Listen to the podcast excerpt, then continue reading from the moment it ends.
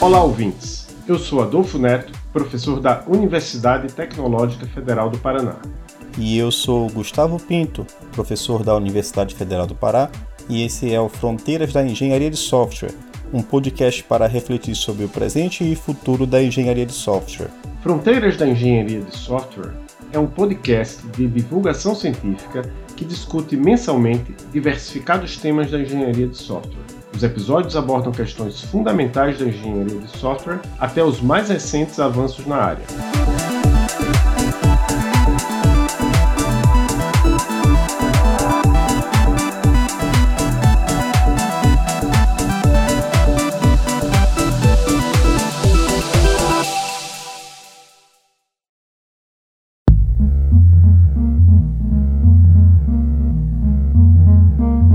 Para o nosso primeiro episódio, entrevistamos Fábio Con, que é professor do Instituto de Matemática e Estatística da Universidade de São Paulo.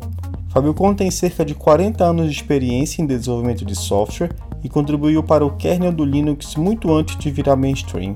Nos últimos anos, Fábio Con tem trabalhado em temas como software livre, sistemas distribuídos, cidades inteligentes e jogos digitais.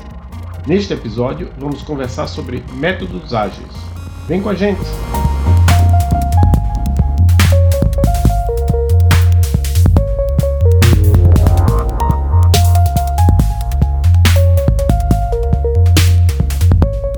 Fábio, tudo bem? Você pode se apresentar para os nossos ouvintes?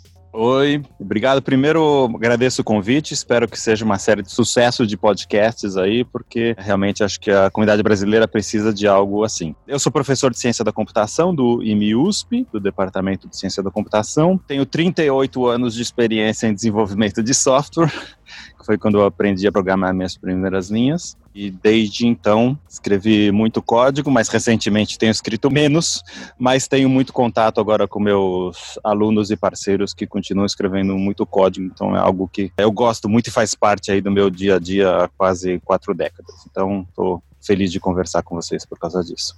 Muito legal, Fábio. A gente olhando rápido aqui o seu currículo Lattes, a gente percebe que você é de uma área mais de sistemas distribuídos. Como é que você entrou na engenharia de software? Quando é que essa ficha mudou?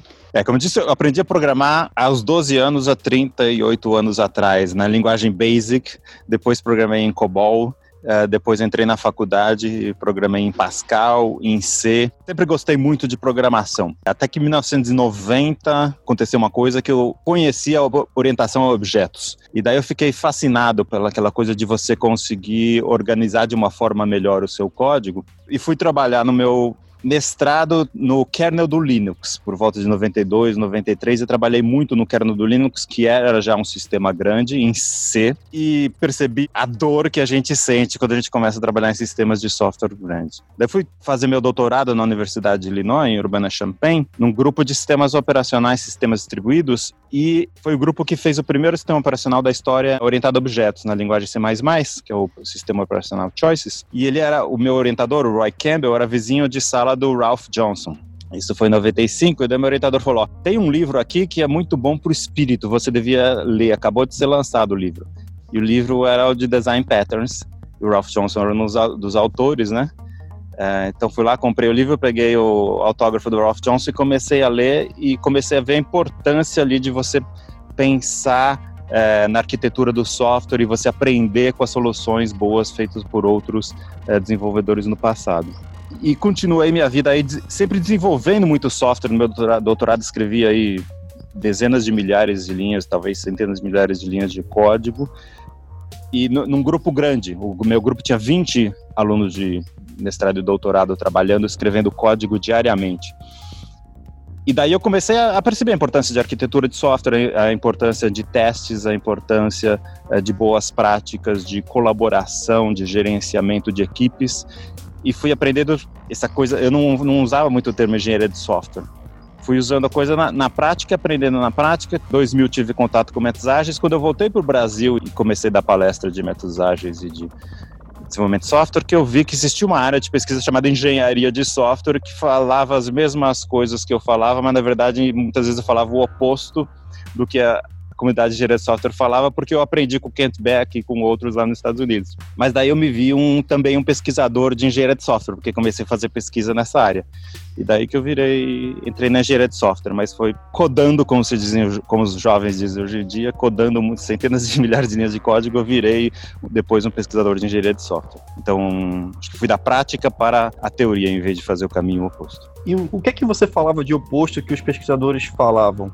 É, logo que eu comecei das primeiras palestras aqui no Brasil, em 2001, de fevereiro de 2000 foi a primeira palestra, eu apresentava aquilo que eu tinha aprendido com o Kent Beck, que é basicamente é, a grande crítica ao modelo waterfall, que é o que a gente aprendia na faculdade, nos livros texto. E o Kent Beck falava que não faz o menor sentido aquilo, e tem todas as explicações de por que não faz o menor sentido, que na verdade todas as camadinhas do waterfall fazem sentido, mas você faz todas elas todos os dias durante o seu desenvolvimento, desde o primeiro até o último. Então, todo dia você coleta requisitos, todo dia você testa, todo dia você escreve código, todo dia você melhora a sua arquitetura. Não é uma coisa que vem uma depois da outra.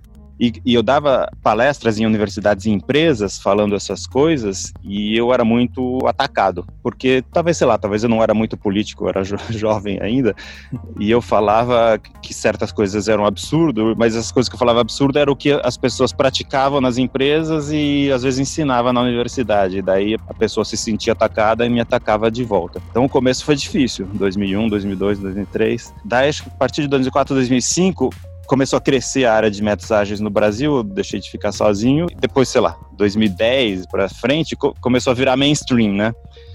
Mesmo que as pessoas, então hoje em dia, mesmo que a pessoa não seja ágil, não, não seja adepta de métodos ágeis, ela diz que é.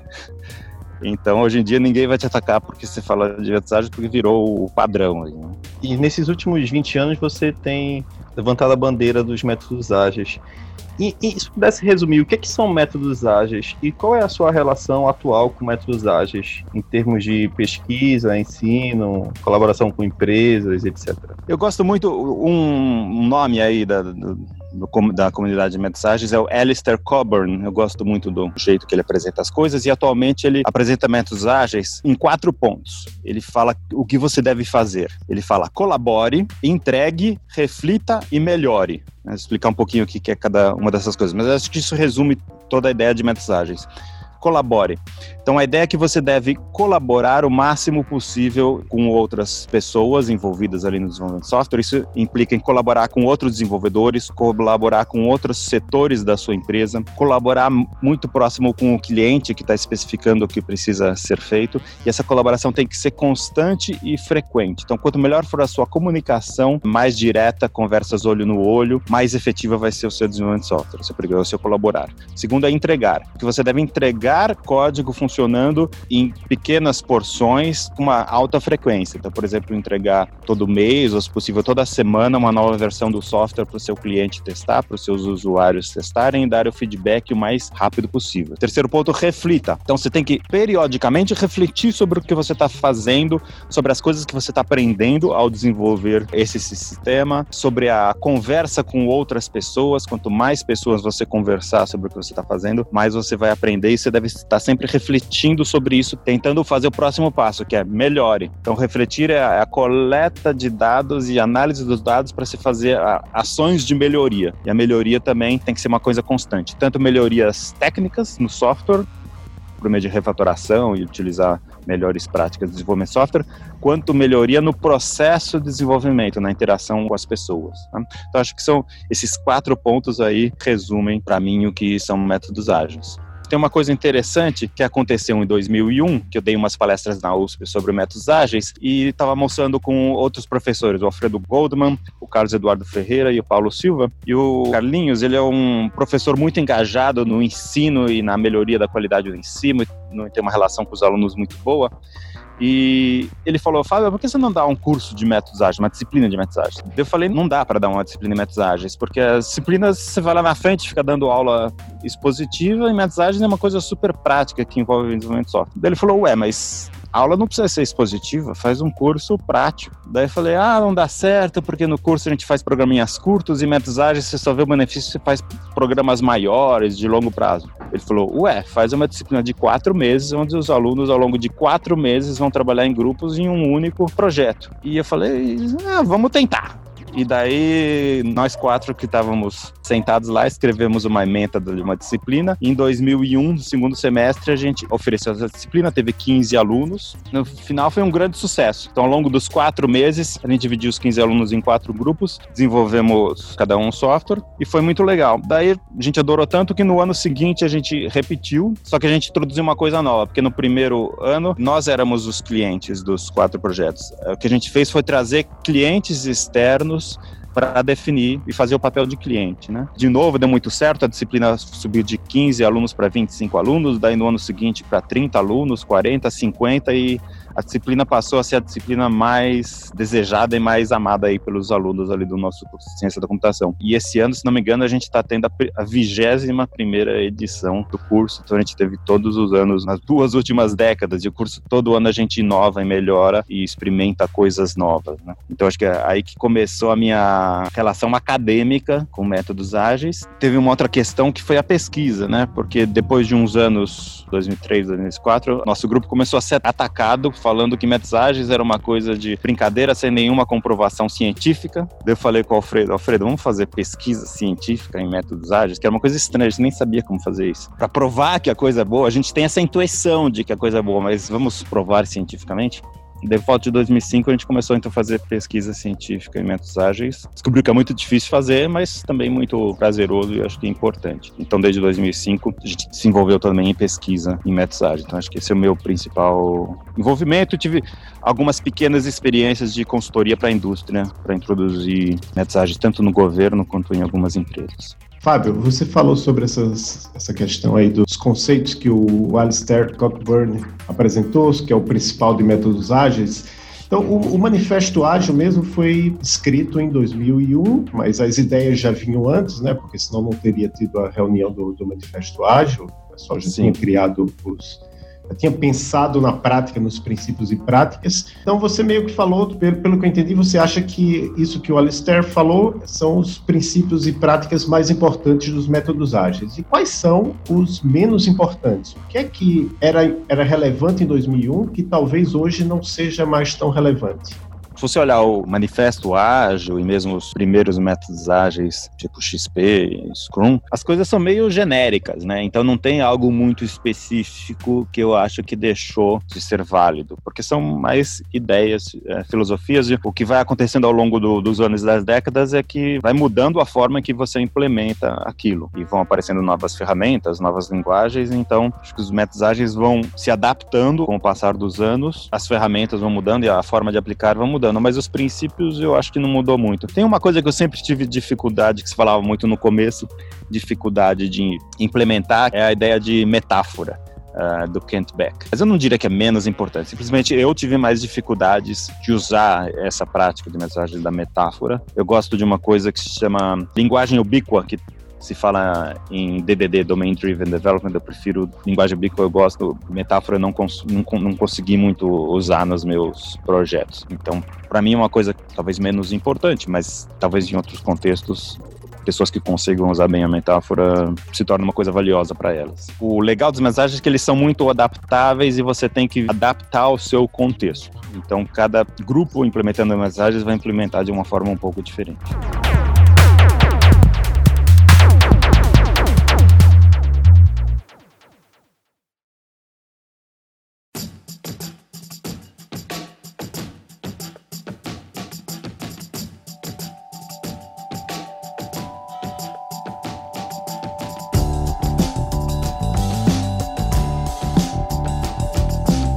Relação à questão, quando eu conheci o seu trabalho, é, que eu, fiz doutorado lá na USP em 2003, mas eu, quer dizer, eu comecei em 2003, mas eu lembro de ter visto sua página lá na época, em 2002.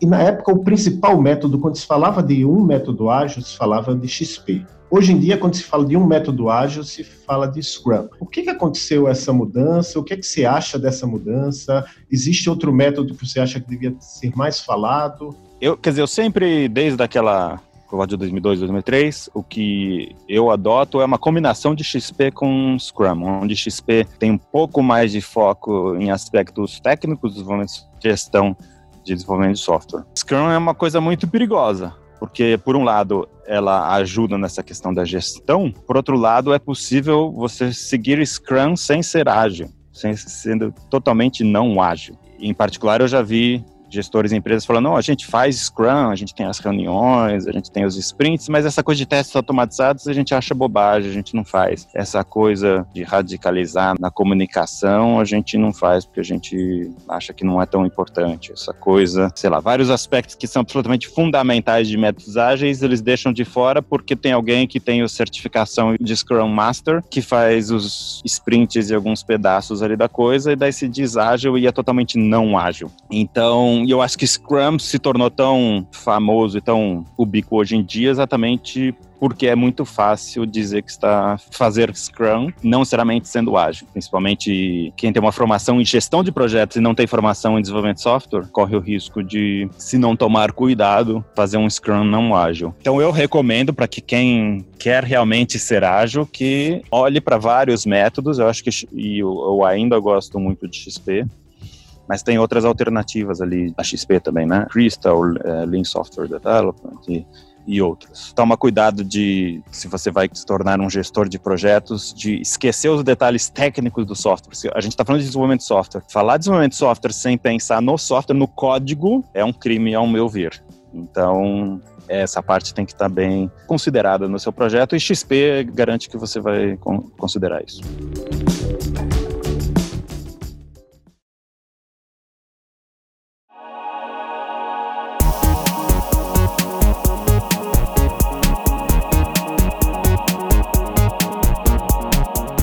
Fábio, aqui nessa linha de métodos ágeis, a gente vê alguns estudos recentes que apontam que em torno de um terço dos projetos eles se declaram explicitamente cascada waterfall, mesmo que a gente saiba que existem alguns problemas nesse tipo de execução de projetos.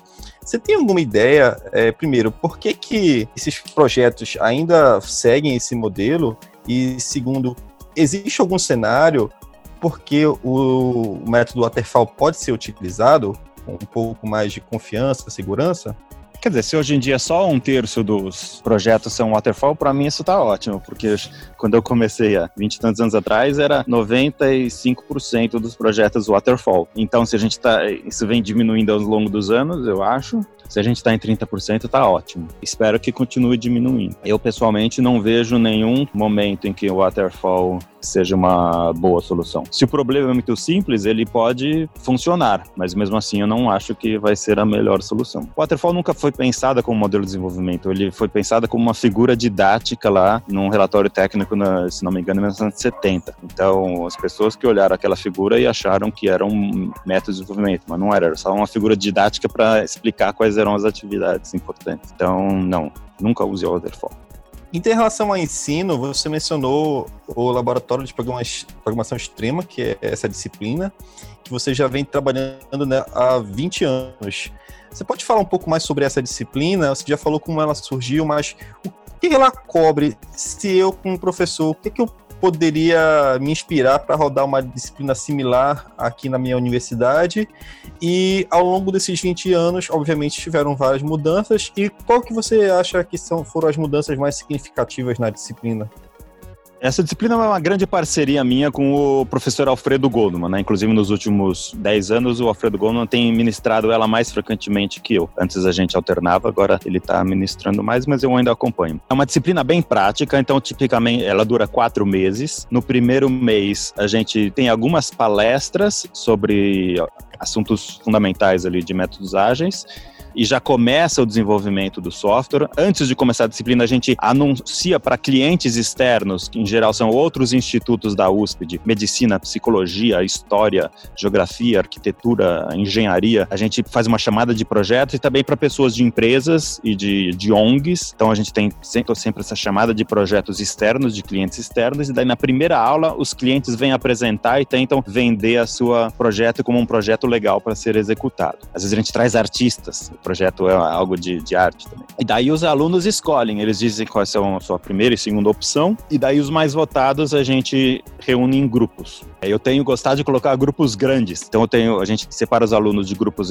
entre 5 e 10 uh, eh, alunos, trabalhando no mesmo grupo. Isso é muito bom, porque apesar de ser algo super comum na indústria, se trabalhar num grupo de 10 pessoas num software, em geral na faculdade não, se trabalha sozinho ou em duplas, o que é uma coisa não muito enriquecedora. Então, a primeira oportunidade que eles têm de trabalhar numa equipe de 10 pessoas trabalhando no mesmo projeto. Então, a gente gosta de ter esses grupos grandes. Então, tipicamente a gente tem por volta de 50 alunos, vai ter 5, 6 grupos entre 8 e 10 alunos, e tem esse cliente, esse cliente ele tem que vir ou presencialmente ou por videoconferência uma vez por semana para acompanhar o desenvolvimento da, do, do projeto e está disponível diariamente por WhatsApp ou por e-mail para tirar dúvidas da equipe. Além disso, o, os alunos, eles escolhem quais são as tecnologias que eles vão usar, eles que vão definindo a arquitetura e os professores funcionam mais como o que a gente chama de meta coach, porque cada grupo tem o seu coach que é um, em geral um aluno mais experiente, e cada grupo tem o seu o tracker, que fica vendo, acompanhando várias métricas ali do projeto para ver se, se, a coisa está indo bem. E uma coisa que a gente introduziu depois de, de, uns anos foi, a gente tem o laboratório de XP, que é o básico, e no mesmo horário tem outra disciplina que chama Laboratório Avançado de Métodos Ágeis. O que, que a gente faz? Nessa disciplina, só se matricula quem já fez a disciplina básica,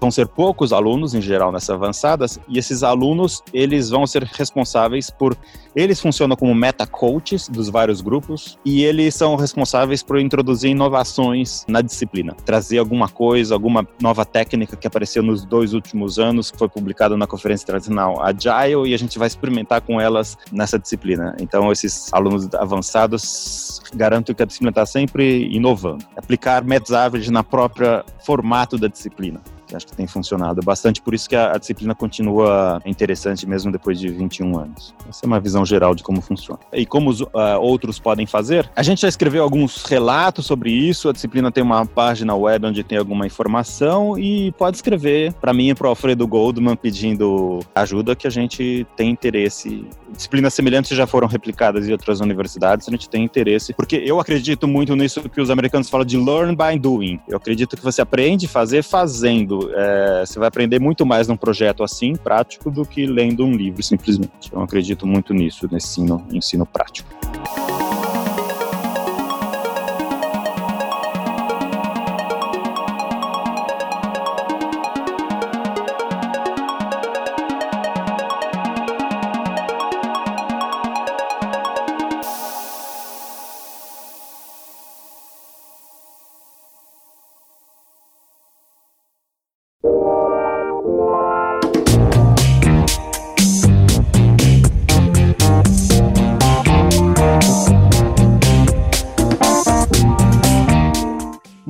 Pouco o assunto agora mais para pesquisa, você também, como você mencionou, vem trabalhando com pesquisa e métodos ágeis desde 2005, né? Mas recentemente eu achei um artigo que vocês publicaram na The Journal of Systems and Software, que é sobre uma colaboração academia-governo usando software livre e métodos ágeis.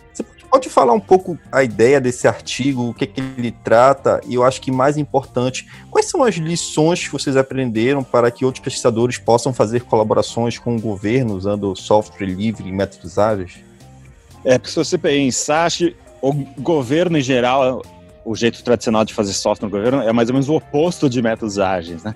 Você precisa fazer uma uma licitação pública para contratar a coisa, para fazer a licitação pública você precisa de uma super especificação a priori do que precisa ser feito. E todo jeito que governos funcionam, não só desenvolvimento de software, é uma forma muito não ágil de, de fazer as coisas, né? Então é muito difícil. Por outro lado, o nosso grupo sempre teve, não só eu, mas outros ex-alunos e outros professores, muito interesse que o que a gente faz seja transmitido para a sociedade, tanto para empresas quanto para governos, para ONGs. Então a gente sempre gostou de fazer projetos junto com o governo, e, em particular Paulo Meirelles, que fez doutorado com a gente, foi professor na UNB, muito próximo do governo federal, e acabou trabalhando no portal do software público, implementou o portal do software público ajudou a implementar a, ideia de, de, software público lá em Brasília, e para isso desenvolveu, junto com o Ministério do Planejamento, o software. E Paulo teve essa formação, já tinha formação forte em métodos ágeis, né, e tentou implantar isso lá na forma de trabalhar com o governo. Apanhou muito, sofreu muito. Depois de algumas centenas de noites mal dormidas, o, a coisa começou a dar certo e o software foi entregue.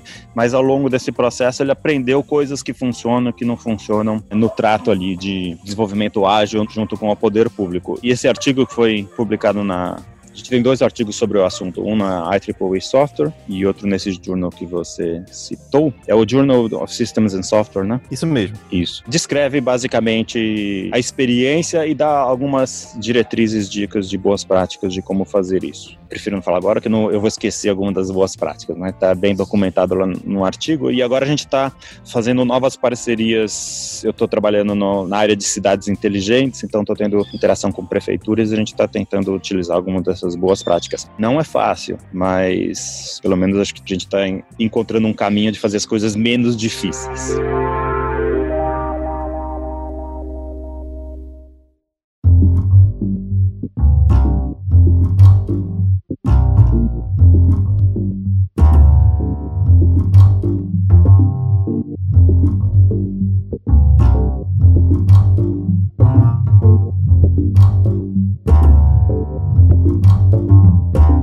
Fábio, além do seu grupo, o que, é que outros pesquisadores têm feito a nível de pesquisa em métodos ágeis, né? Foi muito curioso você falar que em 2005 ninguém fazia pesquisa em métodos ágeis. Vocês foram provocados a começar a fazer né? Mas hoje em dia é bastante comum ver estudos sobre programação em pares, sobre várias outras práticas do XP. Mas mais recentemente, o que é que você tem visto de últimos avanços e dos problemas atuais que são interessantes para um eventual aluno entrando no doutorado ou um recém-doutor tentando criar sua carreira de pesquisa em métodos ágeis?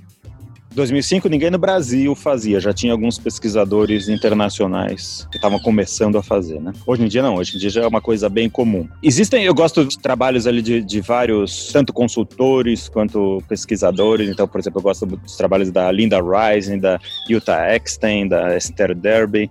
No Brasil eu gosto de trabalhos do Maurício Anishi, do Eduardo Guerra, tem meu colega Alfredo Goldman e vários outros que eu vou esquecer, é melhor eu parar de falar nomes porque eu vou esquecer alguns nomes. Mas acho que tópicos interessantes para se trabalhar hoje em dia, primeiro é a avaliação da efetividade de práticas ágeis específicas via engenharia de software experimental. Então, tanto fazer experimentos com alunos na academia, quanto algo que é mais rico ainda, fazer experimentos na indústria e empresas que desenvolvem software. Então, tentar fazer experimentos semi-controlados, onde você avalia a melhoria da qualidade do software e do processo à medida que você vai implementando novas práticas, né? E aí você vai ter que usar, infelizmente, vai ter que usar não só métodos quantitativos, que são bons, mas são muito caros para se aplicar em desenvolvimento de software na indústria de software. Então a gente usa também para complementar métodos qualitativos, pesquisação, entrevistas, observação, tudo isso tem formas ali estruturadas de fazer e, e aprender sobre a efetividade de, de práticas ágeis em ambientes reais. E isso dá com certeza vários mestrados e doutorados e, e artigos interessantes sobre isso. Outra área que eu acho interessante é misturar métodos ágeis, desenvolvimento de software, com outras áreas do conhecimento, por exemplo, psicologia, empreendedorismo, negócios, engenharia. Então, por exemplo, um mestrado envolvendo um orientador de psicologia e um orientador de computação trabalhando em conjunto para ver aspectos ali psicológicos daí de equipes de desenvolvimento de software, eu acho que é um, algo muito rico para pesquisa científica também. E outra coisa coisa que, diria, uma das manifestações de métodos ágeis hoje em dia é DevOps, né? E DevOps é uma área rica para pesquisa também, então pode ser um tópico aí para mestrados e doutorados também. Mas eu acho que o mais importante é o aluno querendo fazer pesquisa científica, ele deve buscar algo pelo qual ele tenha uma motivação pessoal e ele se sinta motivado para trabalhar. Então tem que ter essa combinação entre a motivação pessoal e ser algo relevante para a indústria, para a produção de software. Se conseguir juntar essas duas coisas, com certeza vai ser um bom tópico para o mestrado ou doutorado.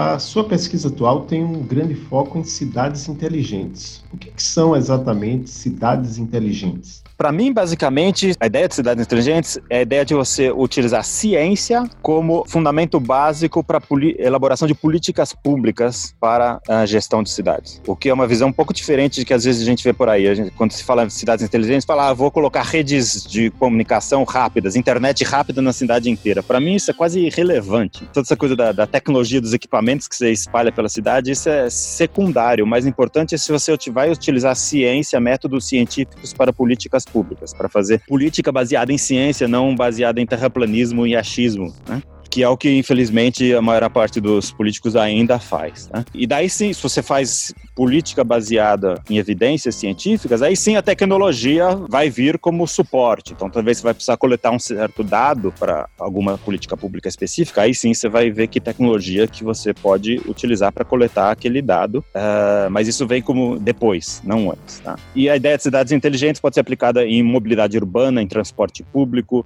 em coleta de lixo, em educação educação, como você distribui o sistema educacional na cidade, em saúde, como que a saúde está sendo oferecida no sistema público para os habitantes da cidade, planejamento urbano, em ciclovias, em, em, vários aspectos diferentes você pode aplicar essa ideia de ciência é, na política pública. E métodos ágeis podem ser aplicados para a criação de cidades mais inteligentes? Eu acho que é fundamental usar métodos ágeis, porque a gente não sabe direito, a própria cidade não sabe direito quais são os seus principais problemas e quais são, qual é a solução para o problema. Então não faz sentido você fazer uma licitação pública já definindo uma arquitetura de software do, do que precisa ser implementado. Um projeto de cidades inteligentes, primeiro, ele tem que durar vários anos e no começo vai ter toda uma parte de você entender os problemas da população entender quais podem ser possíveis soluções. Então, design thinking vai ajudar você a pensar em possíveis soluções. Daí você vai fazendo projetos piloto. Alguns pilotos vão dando certo, outros vão dando errado. Você vai acertando o caminho nas coisas que vão dando certo. As coisas que vão dando errado você vai cancelando e as coisas que vão dando certo você vai aumentando a escala, vai desenvolvendo. Então, o único jeito de acho de fazer funcionar é com métodos ágeis que eu esse processo interativo de aprendendo aos poucos e desenvolvendo aos poucos e encontrando o caminho certo de fazer as coisas.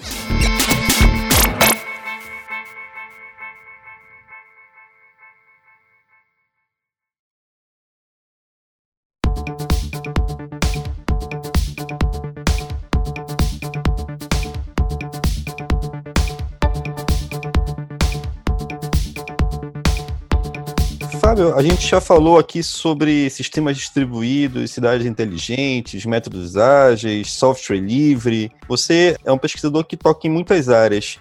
Tem alguma dessas áreas que você acha mais promissora para algum aluno queira se enveredar, se estabelecer na engenharia de software? Eu acho que todas as áreas são importantes e, e tem contribuições científicas, artigos científicos importantes que podem ser escritos, contribuições à indústria de software que podem ser feitas. Aí, qual área dessas o aluno vai seguir? Acho que depende da motivação pessoal do aluno. Então, se o aluno tem uma identificação com software livre, acho que ele tem que fazer pesquisa nessa área. Se ele tem uma identificação com ágeis, vai nessa área. Se ele tem uma identificação com coleta de requisitos, ele pode fazer um bom doutorado nessa área. Eu sempre gosto de deixar o aluno também escolher o que ele vai fazer. Então, eu nunca gosto de dar, chegar um aluno e eu dou uma opção. Eu sempre dou três ou quatro opções. E, por exemplo, agora eu estou orientando um doutorado em jogos. Eu não tenho pessoalmente grande identificação com jogos, mas o aluno tinha e ele queria muito. E daí ele propôs arquitetura de software em jogos. Eu falei, ah, arquitetura de software eu gosto. Então eu estou orientando o doutorado em jogos, mesmo não sendo tipicamente uma área de pesquisa minha, porque é importante o aluno fazer algo pela qual ele tem paixão. Você tem algum livro sobre métodos ágeis para recomendar para gente? Uh, sim, uh, vai. Primeiro tem os clássicos, né? Os, os livros do Kent Beck, ali de XP, Refactoring, uh, do Martin Fowler. Tem uns livros, eu gosto muito da ideia de retrospectivas, né? Então tem livros de retrospectivas, tanto o livro da Linda Rising, com um outro livro que se chama Agile Retrospectives, que é da, acho que é da Esther Derby e do Ken Schwaber. Para coaches tem um livro de Agile Coaching, da Rachel Davis e, e Lee Sadley. Para quem gosta de empreendedorismo, tem o livro de Lean Startup, que é imperdível, do Eric Ries. E fora isso, tem a Casa do Código, que é uma editora aqui brasileira, né, de São Paulo, que tem um monte de bons livros ali de programação orientada a objetos, padrões, arquitetura de software, testes automatizados, refatoração, que eu acho que também são, são bons livros. Então, eu sempre eu aprendi métodos ágeis, não tudo, mas boa parte lendo livros. Então, principalmente no, nos meus primeiros cinco anos, lá de 2000 a 2005, eu li 10, 20 livros sobre métodos ágeis. Tudo que aparecia eu lia. E foi um período muito rico que eu aprendi muito. Então, eu recomendo as pessoas que leiam livros. É, infelizmente, a nova geração está perdendo a habilidade de ler livros, né? Mas eu recomendo que o pessoal se force um pouquinho a ler livro, porque é um, é um é jeito bem legal de aprender também.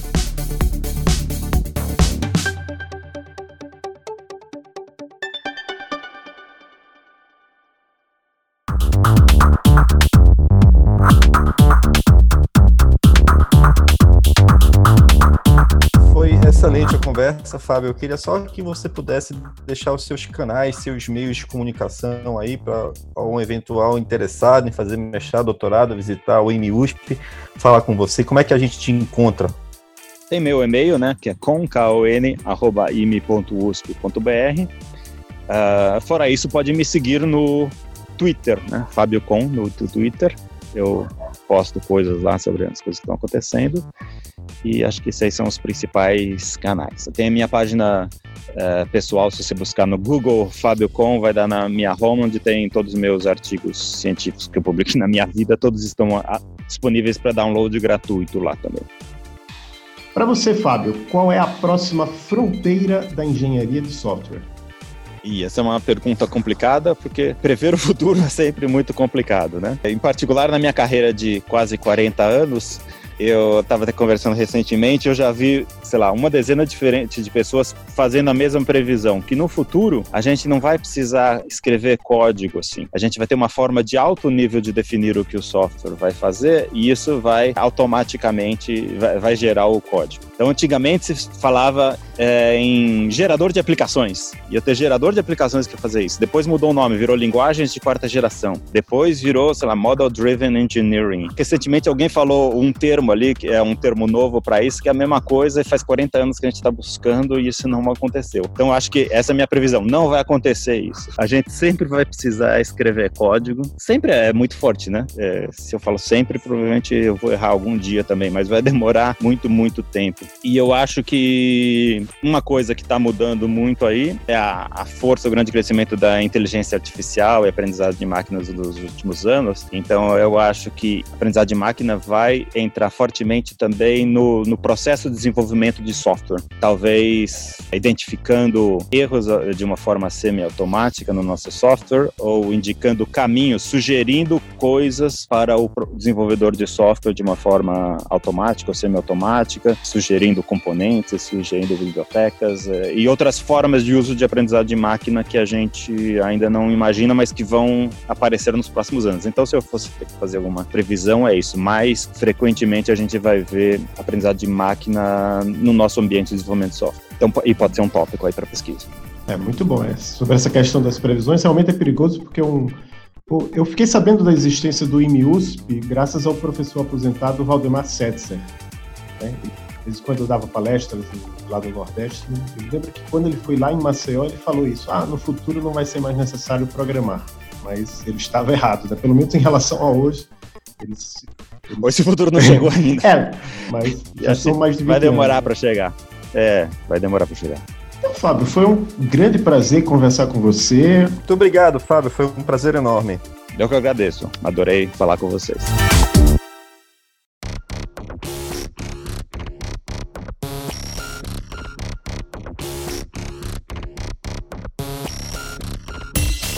E assim a gente encerra o nosso primeiro episódio com o Fábio Com. Eu particularmente achei uma entrevista super interessante. Espero que vocês também tenham gostado. E se você gostou da conversa, do episódio, do formato, não esqueça de assinar o nosso podcast e siga a gente também no Twitter para ficar por dentro dos próximos episódios e o que acontece nos bastidores. Estamos no arroba fronteiras, é S, E fique também à vontade para comentar, retweetar e divulgar o podcast com os seus colegas. O Fronteiras da Engenharia de Software é um podcast feito em colaboração com Adolfo Neto, professor da UTFPR, Fábio Petrilho, professor da Universidade do Quebec, no Canadá, Gustavo Pinto, que vos fala, professor aqui na Universidade Federal do Pará, Leonardo Fernandes, professor do Instituto Federal de Alagoas, Marcela dos Santos, aluna de doutorado também na Universidade do Quebec, e Marco Túlio Valente, professor da Universidade Federal de Minas Gerais. É isso aí, pessoal.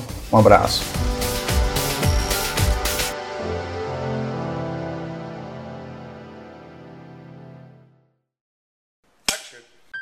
Esse podcast foi editado pela produtora Reis.